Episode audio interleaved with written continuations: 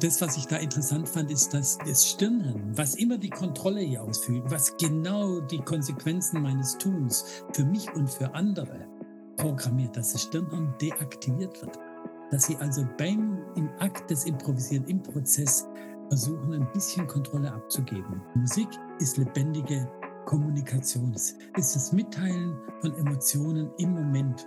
Und es ist Kontakt aufnehmen mit den Mitspielerinnen, Mitspielern und mit dem Publikum. Und das darf man eben nicht, nicht, äh, nicht missverstehen. Es ist nicht die Anzahl detailliertester, richtig gespielter Noten pro Zeiteinheit, sondern es geht darum, dass sie ihre Gefühle, die sie im Moment haben, in Echtzeit den Hörenden übermitteln. Hallo, mein Name ist Patrick Hinsberger und willkommen zu einer neuen Folge Wie übt eigentlich? Hier spreche ich einmal im Monat mit anderen Musikerinnen und Musikern über eines ihrer wohl privatesten Themen. Das Üben. Mein heutiger Gast ist der Wissenschaftler und Musiker Prof. Dr. Eckhard Altenmüller. Eckhard Altenmüller gehört sicher zu einem der profiliertesten Forscher auf dem Themengebiet musikalisches Üben. Er leitet das Institut für Musikphysiologie und Musikermedizin an der Hochschule in Hannover. Und ja, ich gebe zu, es war tatsächlich ein lang gehegter Traum, ihn mal für ein Interview gewinnen zu können. Trotz eines hohen Arbeitspensums findet er weiterhin Zeit zum Üben und Konzerte spielen. Wie er das schafft, darüber haben wir im Podcast gesprochen. Mir hat das Gespräch sehr großen Spaß gemacht, weil Eckhard Altenmüller es schafft, die komplexen Zusammenhänge in unserem Gehirn während des Übens und während des Spielens eines Instruments auf verständliche Art und Weise zu erklären. Er berichtet von aktuellen Studien am Institut und erzählt, worauf es wissenschaftlich gesehen beim Üben ankommt. Viel Spaß also nun mit der Folge. Dann geht's auch schon los. Die erste Frage, mit der ich immer starte, heißt: Vervollständigen Sie folgenden Satz. Üben heißt für Sie? Forschen, freudig forschen. Welche Musik, äh, Album oder Künstler läuft denn bei Ihnen gerade in Dauerschleife? Ich schreibe gerade an einem Artikel über Wagners Parsival. Ich höre gerade Kundris Fluch innerlich. Ah, okay. Okay. Ja, spannend. Und gibt es eine CD oder einen speziellen Künstler, der Sie auf Ihr musikalisches Spiel als Flötist sehr geprägt hat und wo, die sagen, wo Sie sagen würden, das ist so mein musikalisches Vorbild? Ja, ähm, eigentlich, äh, ist es Emmanuel Pahü. Mhm. Ist ein 'n 'n 'n jüngerer, äh, Kommilitone von mir gewesen. Also, ich kenne ihn noch als Student. Er war beim gleichen Lehrer, aber er hat unvergleichlich besser gespielt wie ich. Ja, schön. Das, äh, werde ich mir anhören auf jeden Fall mal.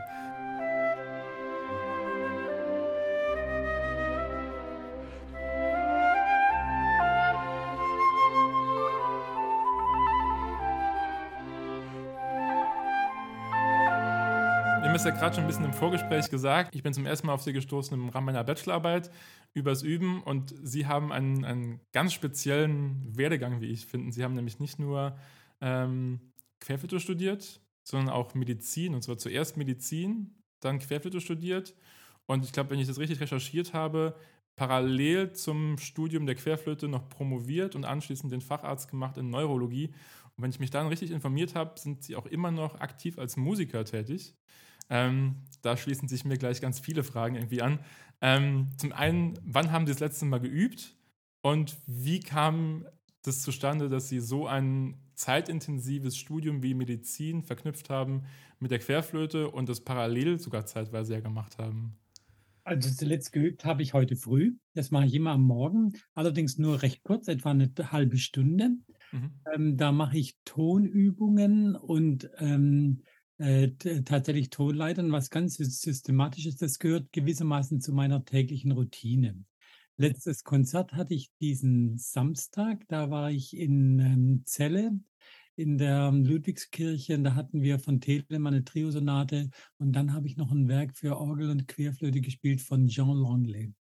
Ähm, die Frage, wie man das schafft, beides zu machen, da muss ich ein bisschen ausholen. Das liegt daran, dass unser Studium sich ja in den letzten Jahrzehnten enorm verändert hat. Damals, als ich studiert habe in den Jahren 74 bis 82, damals war das so, dass das Medizinstudium lang nicht so verschult war wie heute.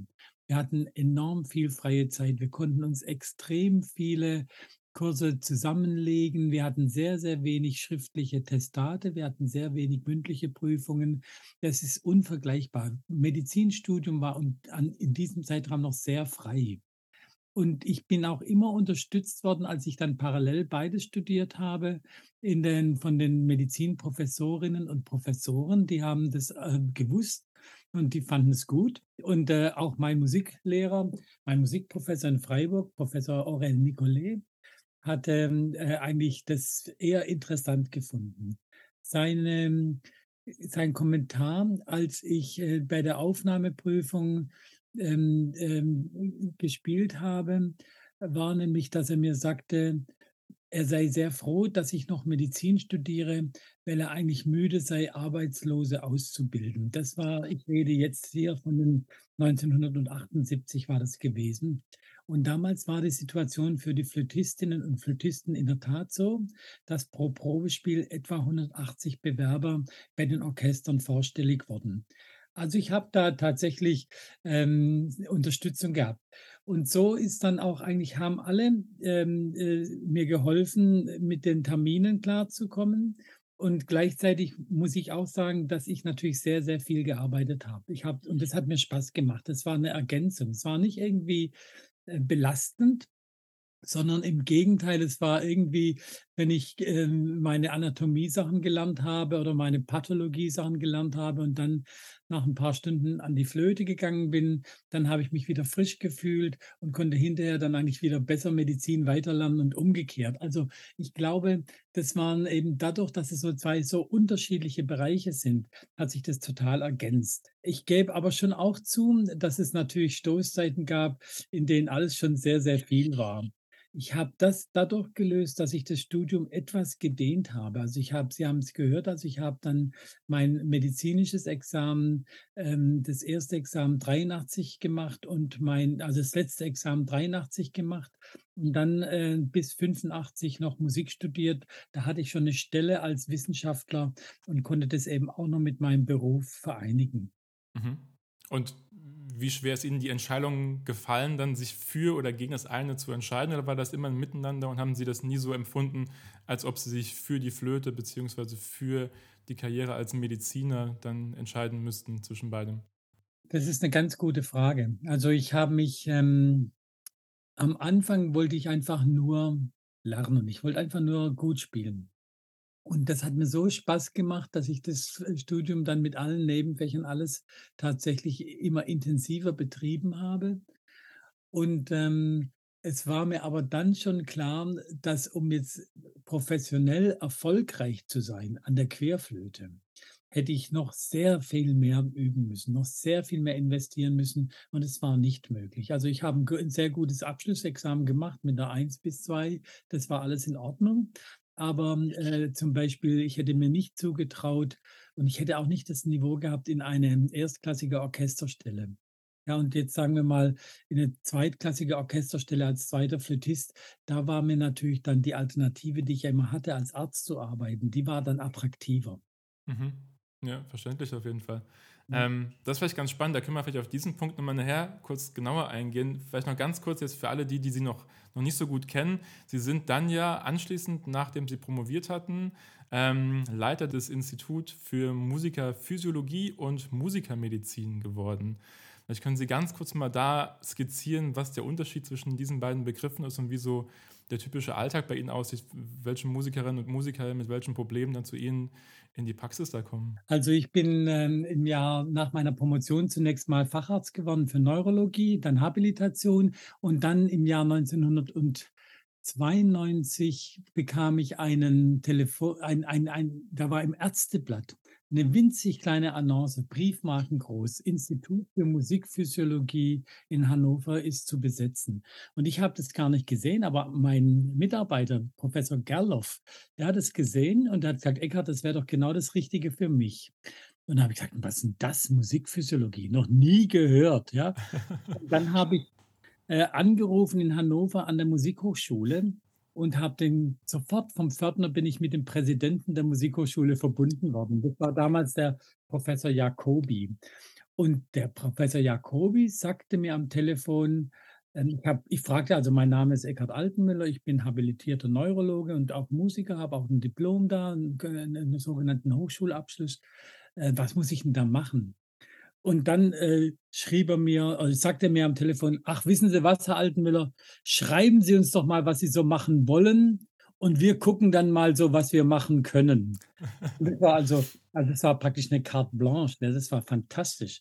Und dann weiß ich noch wie heute, ich hatte drei Kinder, ich saß äh, in meinem Zimmer und äh, die Kinder um mich rum und ich habe am November-Nachmittag äh, überlegt, was ich da machen kann in Hannover. Ich bin dann 94 an dieses Institut gekommen. Zunächst, was ist Musikphysiologie? Musikphysiologie ist die Lehre der körperlich-seelischen Vorgänge die mit dem Musizieren und dem Musikhören, dem Komponieren, mit dem Singen zusammenhängen und bei gesunden Menschen. Musikermedizin ist die Lehre der Heilung der Musikererkrankungen und der Prävention der Musikererkrankungen. Ich habe beides eigentlich, ich will mal sagen, verbunden.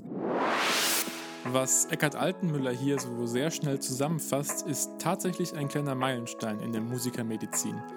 Das Institut in Hannover spielte schon unter dem damaligen Leiter Christoph Wagner eine sehr wichtige Rolle in Deutschland. Er gilt als einer der Pioniere für die deutsche Musikerphysiologie und war Mitgründer der Deutschen Gesellschaft für Musikerphysiologie. Allerdings beschäftigte man sich hauptsächlich mit einer arbeitsmedizinisch-pädagogischen Forschung. Durch die Verknüpfung von Musikphysiologie und Musikermedizin trug man auch der zunehmenden Professionalisierung in den Orchestern Rechnung. Was mache ich da?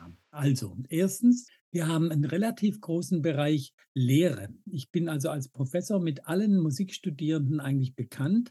Und zwar geht die Lehre vor allem in die Prävention von Erkrankungen oder von seelischen Schwierigkeiten.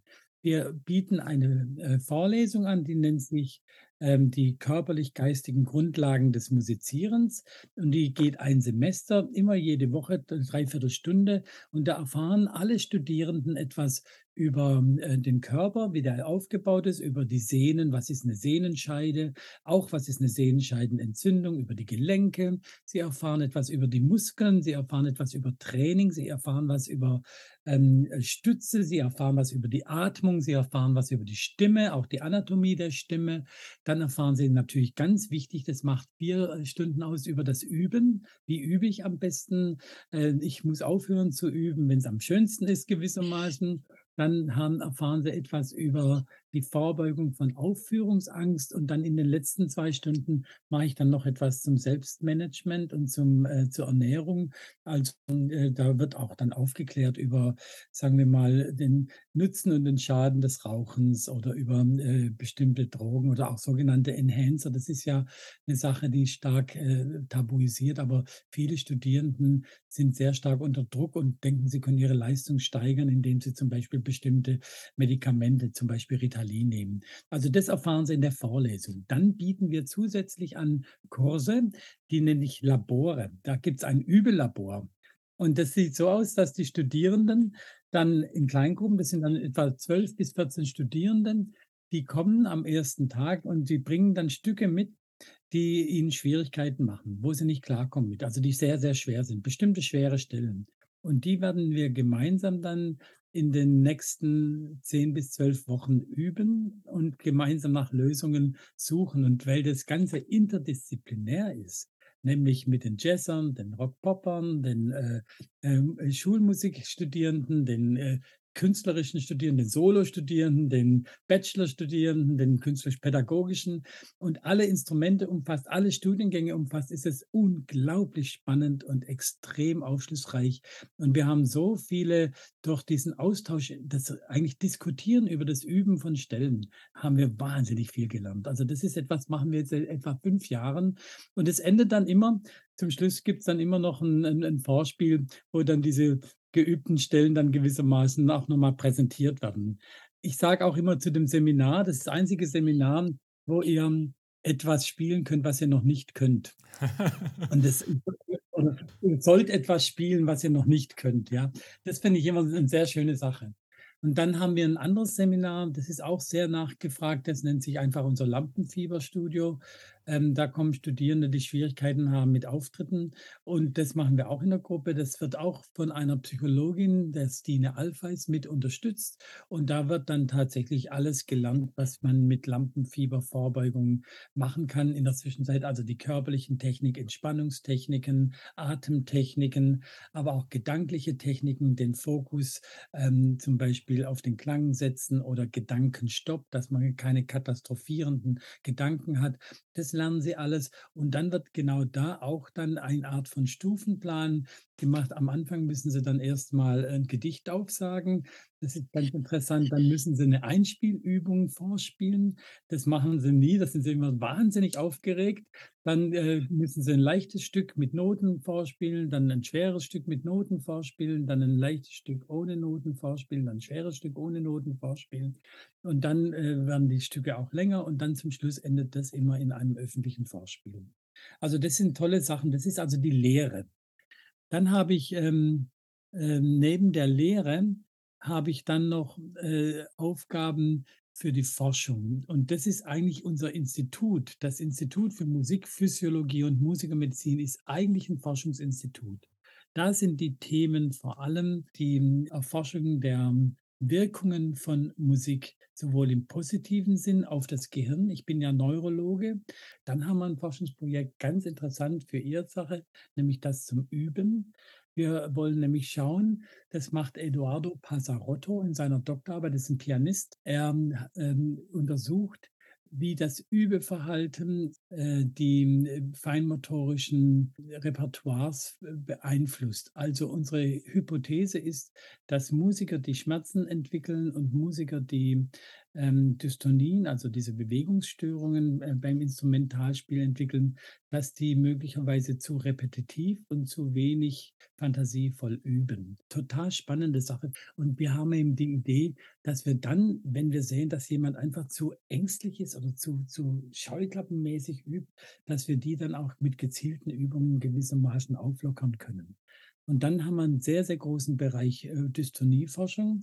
Und da haben wir einfach jetzt im Moment, das machen wir seit 20 Jahren, da sind wir weltweit die größte Institution, wo die meisten Musiker mit dieser Bewegungsstörung bei uns kommen. Und da machen wir Untersuchungen zur Hirnvernetzung, wir machen Untersuchungen zu den Therapieformen. Wir haben jetzt gerade eine große Studie gemacht zu der sogenannten Retraining-Therapie. Und das sind wir gerade dabei am Veröffentlichen. Da läuft sehr, sehr viel. Und dann der letzte Grund, der ist neu, mein Mitarbeiter und mein Nachfolger gleichzeitig, Professor Dr. Lee, der macht gerade eine Studie zum Schmerz, chronischen Schmerz bei Musikerinnen und Musikern. Und da ist es so, dass er da untersucht, ob die Musikerinnen, die chronische Schmerzen haben, veränderte Schmerzschwellen haben und ob das im Grunde genommen eine gelernte Erkrankung ist, die im Gehirn sich widerspiegelt. So, das ist die Forschung. Jetzt habe ich sehr viel geredet. Aber es ist super spannend, Ihnen zuzuhören auf jeden Fall. Und das, ja. ich, das klingt vor allem nach einem sehr abwechslungsreichen Arbeitsalltag auf der einen Seite und aus Studierendenperspektive auf jeden Fall auch nach einem sehr ganzheitlichen Ansatz. Also, dass man quasi nicht nur Experte oder Expertin an seinem Instrument wird und sich da verbessert, sondern auch über die Rahmenbedingungen ähm, so ein bisschen was erfährt und, und schaut, wie man da das optimieren kann. Das erinnert mich so ein bisschen jetzt an, an Ihre Biografie. Und da stellt sich natürlich so ein bisschen die Frage, wenn es quasi auch dann ja genügend Daten und, und genügend Wissen über das perfekte und optimale Üben gibt, dann ist doch eigentlich die einzige Stellschraube, an der es scheitert, so ein bisschen auch der innere Schweinehund von den Leuten. Und das ist doch eigentlich dann, ist, in der Theorie doch so ein bisschen auch dann die Konsequenz, dass theoretisch jeder das Prinzip oder im Prinzip das Zeug zu dem einem Profi einem A-Orchester hätte, oder? In der Konsequenz dann. Ja, also, ich, also Sie haben recht, äh, eigentlich schon. Also das ist in der Tat so. Wir versuchen eigentlich äh, die Kunst des Übens äh, den Studierenden beizubringen und Üben ist in dem Fall Selbstunterrichten und den kann man natürlich total großartig gestalten. Und ich denke schon, dass diese Potenziale da sind, wobei man schon auch sagen muss, dass in der Zwischenzeit das Niveau extrem hoch ist. Es gibt nämlich viele Studierende, die sehr gut üben. Es gibt viele Studierende, die sehr, sehr gut spielen. Und es gibt nur wenig, wenig, Plätze, wenig Plätze in einem Orchester. Und insofern muss man, glaube ich, heute vor allem unseren äh, Studierenden auch mitgeben, und das mache ich auch immer, dass es noch ein Leben außerhalb des Orchesters gibt. Also dass Musik was unglaublich Reichhaltiges ist dass es fantastische Möglichkeiten gibt, zum Beispiel äh, freiberuflich zu arbeiten, in Projekten zu arbeiten, zu unterrichten, mit großer Freude zu unterrichten, ähm, aber auch solche Sachen wie zum Beispiel äh, sich in anderen Genres zu engagieren oder auch zum Beispiel durchaus musiktherapeutisch, zum Beispiel in Altenheimen zu musizieren. Es gibt ein riesiges Berufsfeld. Also die, die, also die, äh, der Traum, jetzt äh, auf eine Dauerstelle im Rundfunkorchester ähm, äh, zu kommen, den können sich ja wirklich nur wenige einfach rein nominell erfüllen. Und da ist es wichtig, dass man den anderen dann zeigt, dass es so viele tolle Wege gibt. Also ich habe, also ich komme aus einer Musikerfamilie und die Familie meiner Frau sind alles Berufsmusiker. Und äh, da sind auch viele dabei, die nicht im Orchester sind. Sind welche dabei, die sind im Orchester, aber es sind viele, die sehr, sehr glücklich sind und nicht im Orchester sind. Mhm. Ähm, in der Vorbereitung habe ich gelesen, dass es neurologisch gesehen das Lernen und das Üben im, im Großen und Ganzen, wenn ich es richtig zusammenfasse, in drei Schritten hier abläuft. Dass quasi zuerst so ein, so ein grober Bewegungsplan äh, erstellt wird, dann man quasi lernt und irgendwann kommt dann der Zustand der Automatisierung. Ähm, lässt sich daraus dann, und das ist wahrscheinlich dann auch Ziel und Inhalt der, der, des Labors beispielsweise in Ihrem Studiengang, ähm, daraus so ein wissenschaftlich oder ein neurologisch perfekter Übeplan formulieren? Gibt es sowas? Also äh, das ist eben individuell sehr unterschiedlich. Das ist eigentlich die Kunst. Jeder von Ihnen, Sie auch, Sie müssen herausfinden, wie Sie am besten üben. Mhm. Das ist also, es gibt keine verbindliche Regel. Es ist auch nicht sinnvoll zu sagen, du musst mindestens vier Stunden üben am Tag. Das wurde mir gesagt. Also so nach dem Motto, unter vier Stunden Querflöte läuft gar nichts. Äh, das ist nicht richtig, sondern es ist tatsächlich etwas, was äh, sehr stark individualisiert werden muss. Das hängt von ganz vielen Stellstrauben ab. Das ist jetzt wirklich interessant auch für Ihren Blog. Ähm, zunächst mal ähm, fängt damit an, äh, was ich für Gene habe. Es gibt, äh, jeder hat gute Gene, aber manche haben bessere Gene in bestimmten Aspekten, ja. Und äh, äh da gibt es eben Leute, die sind einfach wahnsinnig schnell, ja, in motorisch beispielsweise die haben aber vielleicht dann Schwierigkeiten in der äh, Erfassung von emotionalen Schichtungen, ja, von, von Ambivalenzen oder sowas in einem Musikstück. Und es gibt andere, die haben Riesenschwierigkeiten, Triller schnell zu machen und so weiter. Die haben aber dann zum Beispiel ein fantastisches Klanggefühl und können tolle Töne auf ihren Instrumenten produzieren. Und das ist wichtig, dass man äh, das erstmal akzeptiert. Also es gibt die Gene. Und mhm. dann ist von entscheidender Bedeutung ist sicher auch, in welchem Alter ich anfange zu äh, üben.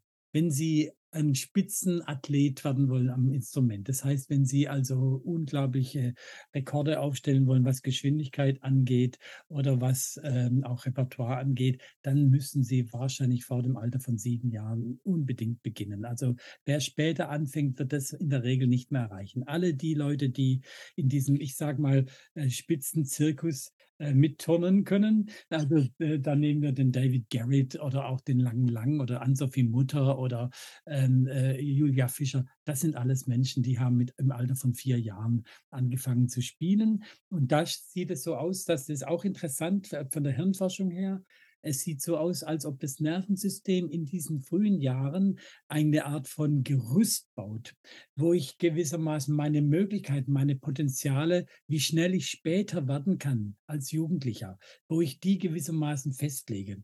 Das heißt, wenn ich sehr früh anfange, lernt mein Gehirn ähm, zu lernen, und zwar Geschwindigkeit zu lernen.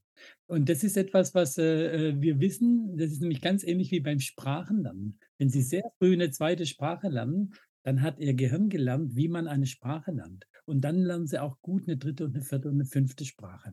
Und deswegen ähm, denke ich, kommt es auch neben den Genen auf die Zeit an. Und dann ist das Allerwichtigste, ist, glaube ich, hinterher, wenn Sie äh, dann angefangen haben zu üben und Sie haben durchschnittliche Gene, dann ist es wirklich wichtig, dass Sie guten Unterricht bekommen. Und da haben Elternhaus, Peer Group, also auch die Freundinnen, Freunde und da haben auch die Lehrer eine riesige Verantwortung, Lehrerinnen eine große Verantwortung. Und das Entscheidende ist dabei, Kinder sich entwickeln zu lassen. Die finden das nämlich selber raus.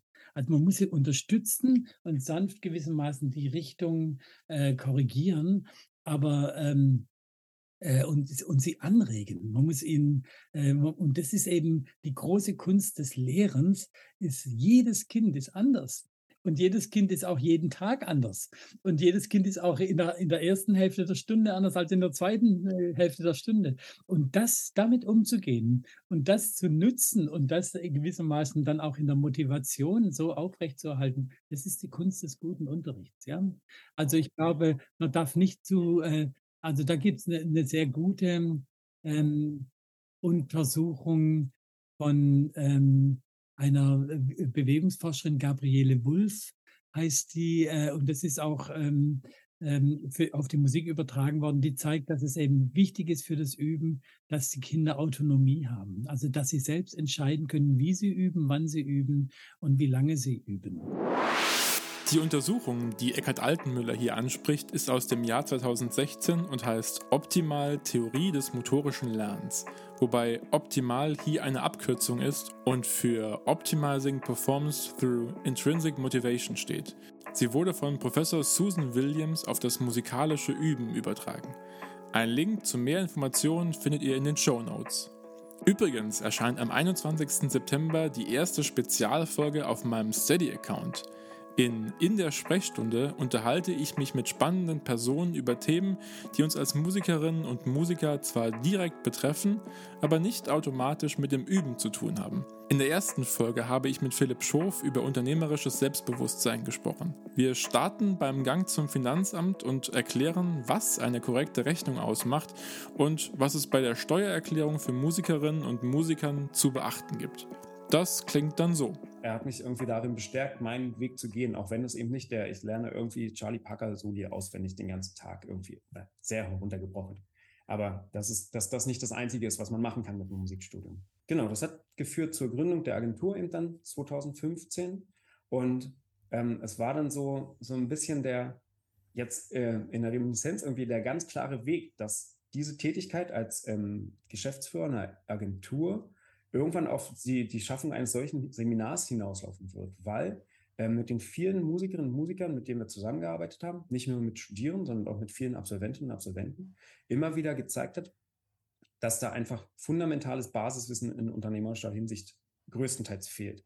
Also wie oft wir irgendwie fehlerhafte Rechnungen bekommen haben, wie oft irgendwie so umsatzsteuerliche, wirklich grundständige umsatzsteuerliche Fragen vollkommen unklar waren und einfach immer nur aus so weil es alle machen, draufgeschrieben wurde, ich bin nach Paragraph 19 von der Umsatzsteuer befreit, ohne zu wissen, was es überhaupt, also was, äh, welche Dinge damit einhergehen, welche Rechte und Pflichten damit einhergehen. Und also, nicht verpassen, am 21. September erscheint die vollständige Folge exklusiv bei Steady. Und nun zurück zum Gespräch mit Eckhard Altenmüller. Ja, das ist also ein ganz entscheidender Punkt. Der zweite Punkt, der sehr wichtig ist für das Üben, ist, dass die Kinder ähm, äh, auch lernen, äh, nicht nur auf ihre Finger, Hände, auf die Lippen oder Zähne oder auf die Atmung oder auf den Kehlkopf zu achten beim Üben, sondern vor allem auch auf den Klang, dass sie lernen, sich zuzuhören. Und das ist der entscheidende Punkt. Beim Üben ist die Klangfantasie, ja, dass sie tolle Klänge produzieren, daran Freude haben. Und das ist etwas, was auch geübt werden muss. Mhm. Also das ist so, äh, äh, glaube ich, ein wichtiger Punkt. Und ähm, äh, dann sage ich eben auch immer meinen Studierenden, ähm, aufhören zu üben, wenn sie merken, dass sie nicht mehr in Gedanken dabei sind. Wenn sie merken, dass sie jetzt an das Kino heute Abend denken oder an das Abendessen. Äh, weil sie dann nämlich, wenn sie dann weiter üben, möglicherweise ungünstige Bewegungsprogramme einprogrammieren, weil sie die nicht mehr überprüfen. Ja, also es ist wirklich wichtig, morgens mit großer Wachheit zu üben, dann hört man auch noch am besten. Und das äh, gebe ich auch immer meinen Studierenden mit und das mache ich auch selber so. Mhm. Das heißt, man kann eigentlich schon zusammenfassend so ein bisschen sagen, dass es eigentlich mehr Sinn machen würde, in kleineren und, und öfteren Blöcken über den Tag verteilt zu üben, als in so einem relativ langen Chunk. Ja. So, ne? Damit es quasi auch das Gehirn auch die Zeit hat, quasi das zu verarbeiten und die Pausen zu nutzen und so. Genau, so ist es, ja. Äh, äh, auch das ist im Allgemeinen richtig. Aber es gibt durchaus auch mal Tage, wo ich so vertieft bin in ein bestimmtes Problem und wo ich so eine Freude habe, eine Lösung zu finden, dass ich auch drei Stunden am Stück das lösen kann. Ja, das ist also, ähm, man kann auch manchmal in den Flow kommen und dann ist es dann auch, wenn, wenn Sie das körperlich gut ähm, konditioniert haben, also wenn Sie die entsprechenden Muskeln aufgebaut haben und die entsprechend, dann ist es nicht schädlich. Also das ist halt auch so, dass man darf das Üben nicht mit Angst belegen. Ja. Ja. Also das eben sehr individuell und es hängt von der Aufgabe ab und von ihrer Tagesform. Ja, absolut. Sie hatten vorher was Spannendes schon angeschnitten, ganz kurz.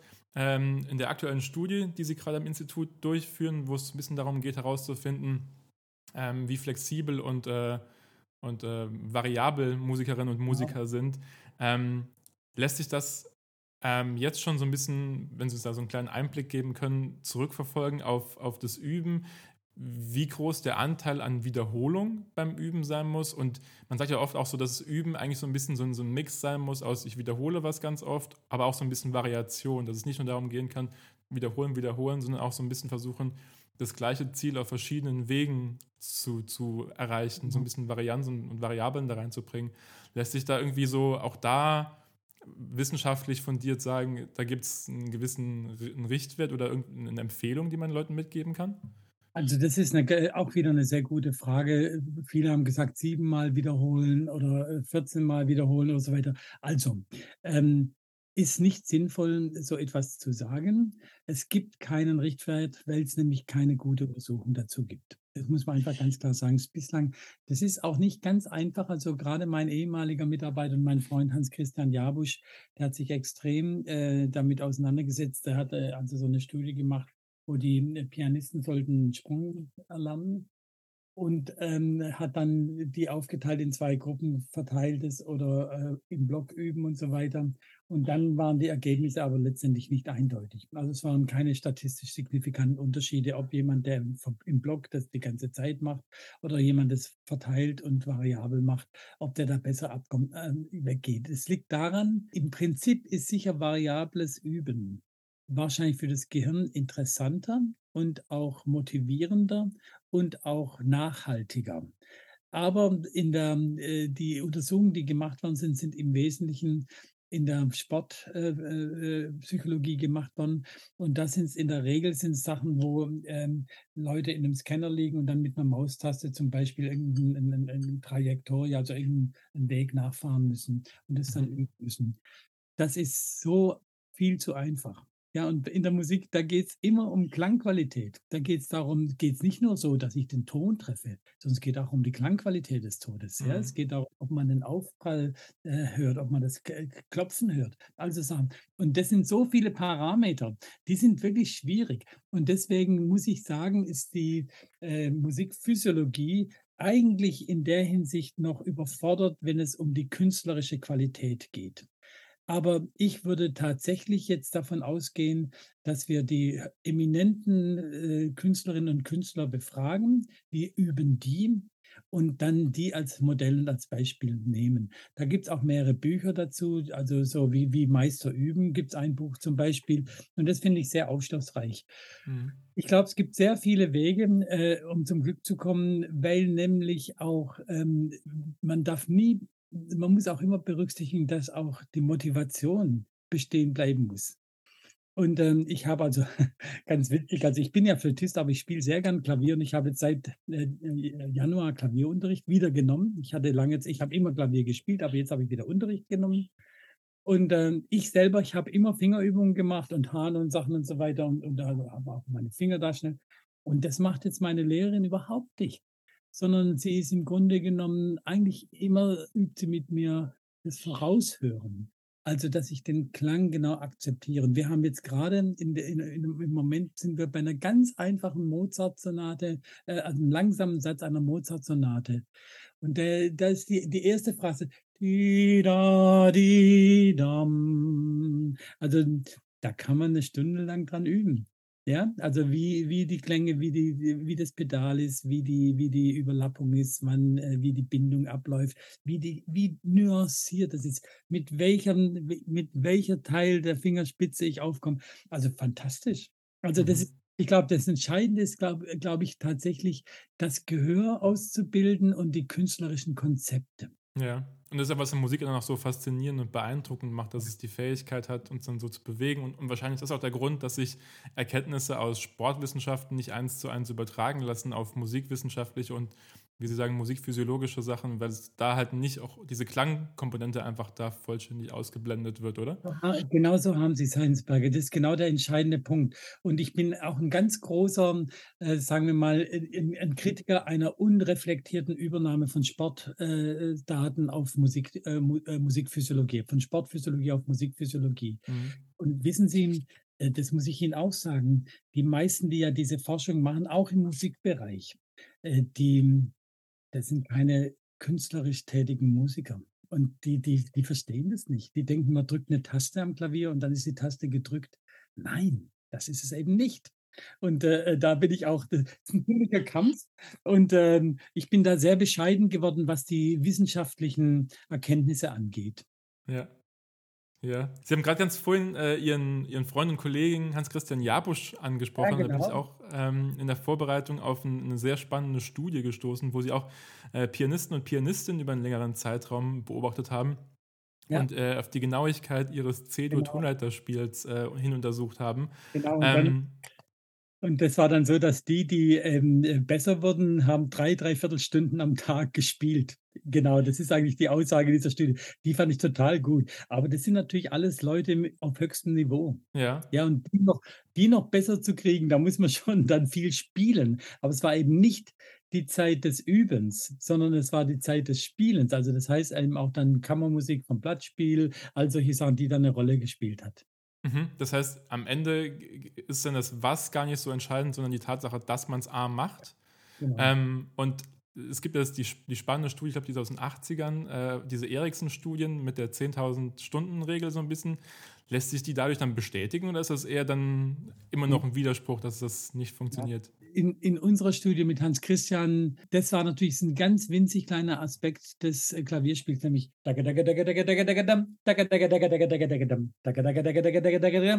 ist also wirklich eine ganz, ganz ausgestanzte Fähigkeit. Und da ist es tatsächlich so, äh, um diese Finger so ganz genau zu bewegen, muss man äh, sich selber immer sehr gut zuhören. Es ist übrigens ganz interessant, dass äh, die Pianistin, die das am besten konnte von allen Pianistinnen, ich sage jetzt keinen Namen, ist eine international anerkannte Solistin, die spielt relativ viel auch auf einem sogenannten stummen Klavier um nur ihr Gefühl zu trainieren. Ja, also die trainiert, mhm. das war auch ganz interessant. Ich würde nie auf dem stummen Klavier, ich fände es viel zu langweilig, aber sie macht es. Jedenfalls, die Eriksen-Kurve ist in der Zwischenzeit extrem unter Druck gekommen. Also äh, da gibt es äh, den äh, Zack Hambrick, der hat ähm, nochmal die ganzen Daten äh, nachanalysiert und dann kommt letztendlich raus, dass äh, wahrscheinlich das, die 10.000 Stunden nur etwa 20 bis 21 Prozent der Varianz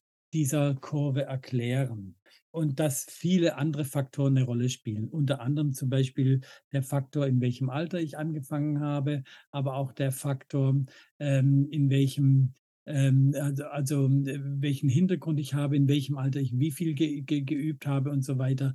Also es gibt, jeder von uns kennt es, es gibt ähm, Studierende, Kommilitoninnen, Kommilitonen, die haben unglaublich wenig geübt und sind wirklich richtig gut. Und es gibt Kommilitonen, die üben wirklich schon seit sie zehn Jahre alt sind, jeden Tag drei Stunden oder vier Stunden und sie kommen nicht über ein bestimmtes Niveau raus.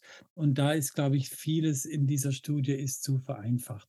Es ist ja immer so bei wissenschaftlichen Studien, Herr Hinsberger, dass äh, ein, eine Studie, die man gut formulieren kann, mit 10.000 Stunden und zehn Jahre, die wird, die wird populär aber die, die, die Welt ist viel komplizierter. Also, und da sind sie jetzt mhm. gerade dabei. Ericsson ist leider vor zwei Jahren ist ein netter, ein netter Typ. Ich habe ihn persönlich kennengelernt, mehrfach. Ist vor zwei Jahren gestorben, ähm, kann jetzt nicht mehr darauf antworten, aber im Grunde wird diese, wird diese These im Moment ganz stark, ähm, äh, sagen wir mal, vom Sockel geholt. Mhm. Das sind ja doch so ein bisschen ja. die Faktoren, die Sie vorher auch angesprochen haben, die Sie Ihren genau. Studierenden mitgeben, ne? die, also Alter, Gene, ja ähm, und die Zeit, genau, die dann jetzt viel mehr eine Rolle spielen. Ähm, Sie hatten vorher ange, äh, angedeutet oder gesagt, dass in Ihren Kursen ja nicht nur klassische Musiker sitzen und klassische Musikerinnen, sondern auch Jazz- und Rock-Pop-Musiker.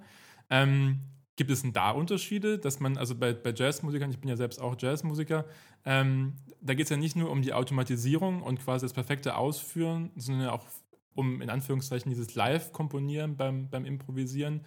Das ist ja, gibt es diese spannende Schule von, von Charles und Limb. Genau. Äh, Charles Limb und Brown, genau so. Ähm, dass, dass verschiedene Areale im Gehirn noch da angesprochen werden, die genau. da trainiert werden. Lässt sich denn daraus schlussfolgern, dass, dass Jazzmusiker anders üben sollten, müssten als klassische ja. Musiker? Also sie tun es ja. Also sie üben ja in der Regel anders. Aber genau.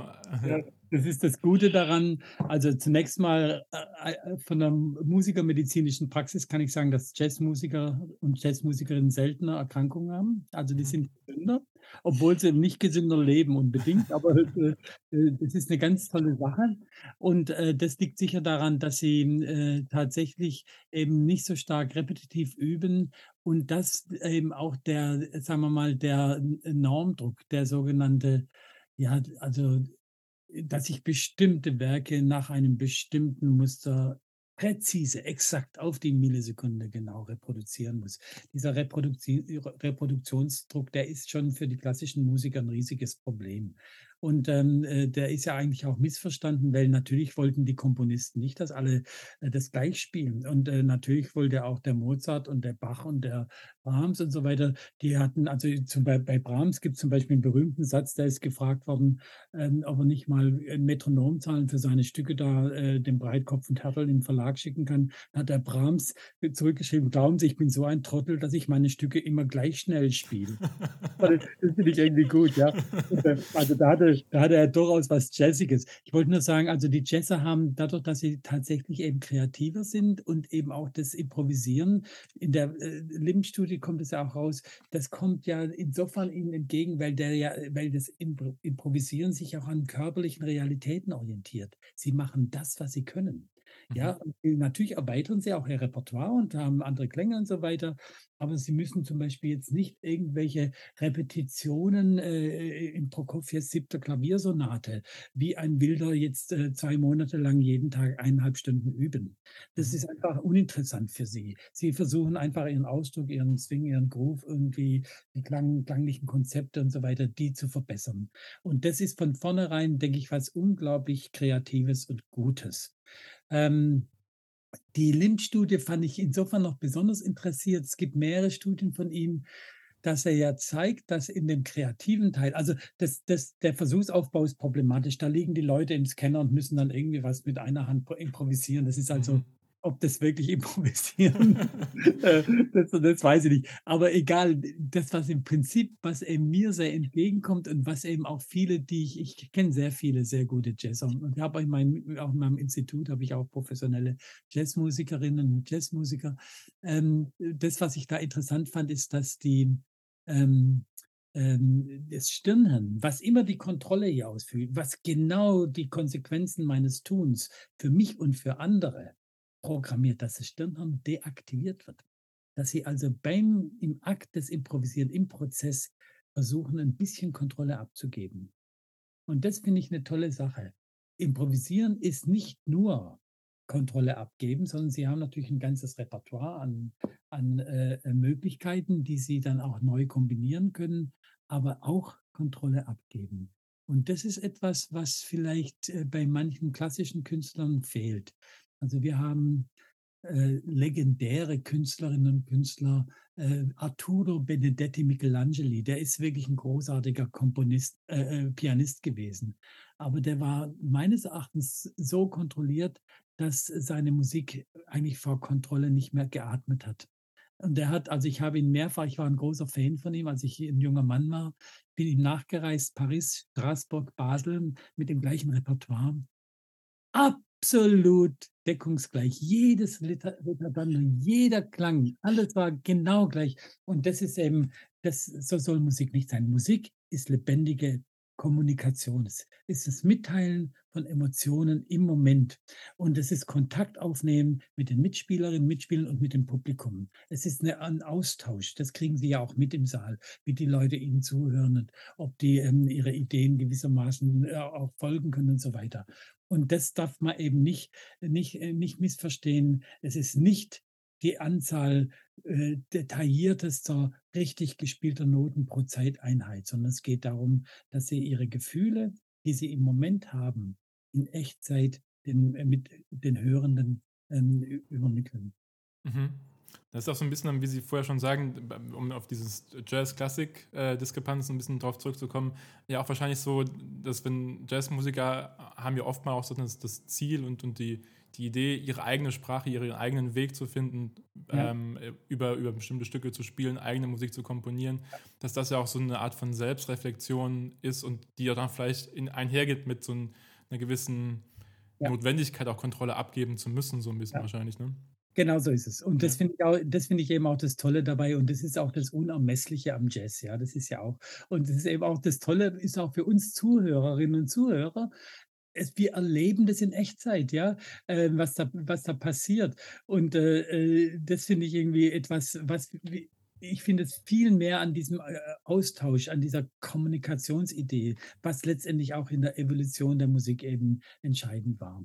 Ja, absolut. Ähm, mein Zettel an Fragen ist gefühlt noch unglaublich lange auf jeden Fall. Ähm, und ich glaube, wir könnten noch wahrscheinlich uns Stunden überhalten. Ich höre Ihnen unglaublich gern zu. Es macht ganz großen Spaß, Ihnen ja. dazu zu hören, auch die Begeisterung zu sehen, äh, mit der Sie für das Thema sprechen. Danke, ja. ähm, aber ich glaube, im, im Sinne unserer Zuhörer und im Sinne auch Ihrer ja. Zeit, die bestimmt auch sehr knapp bemessen ist, würde ich so langsam versuchen, in, in den Hafen des Gesprächs zu kommen und hätte noch zwei Fragen für das Ende. Ähm, und zwar zum einen, was üben oder lernen Sie gerade, was Sie noch nicht so gut können? Darf auch gerne nicht musikalisch sein. Okay, also ich übe tatsächlich, ähm, ich lerne Italienisch. Ah, schön.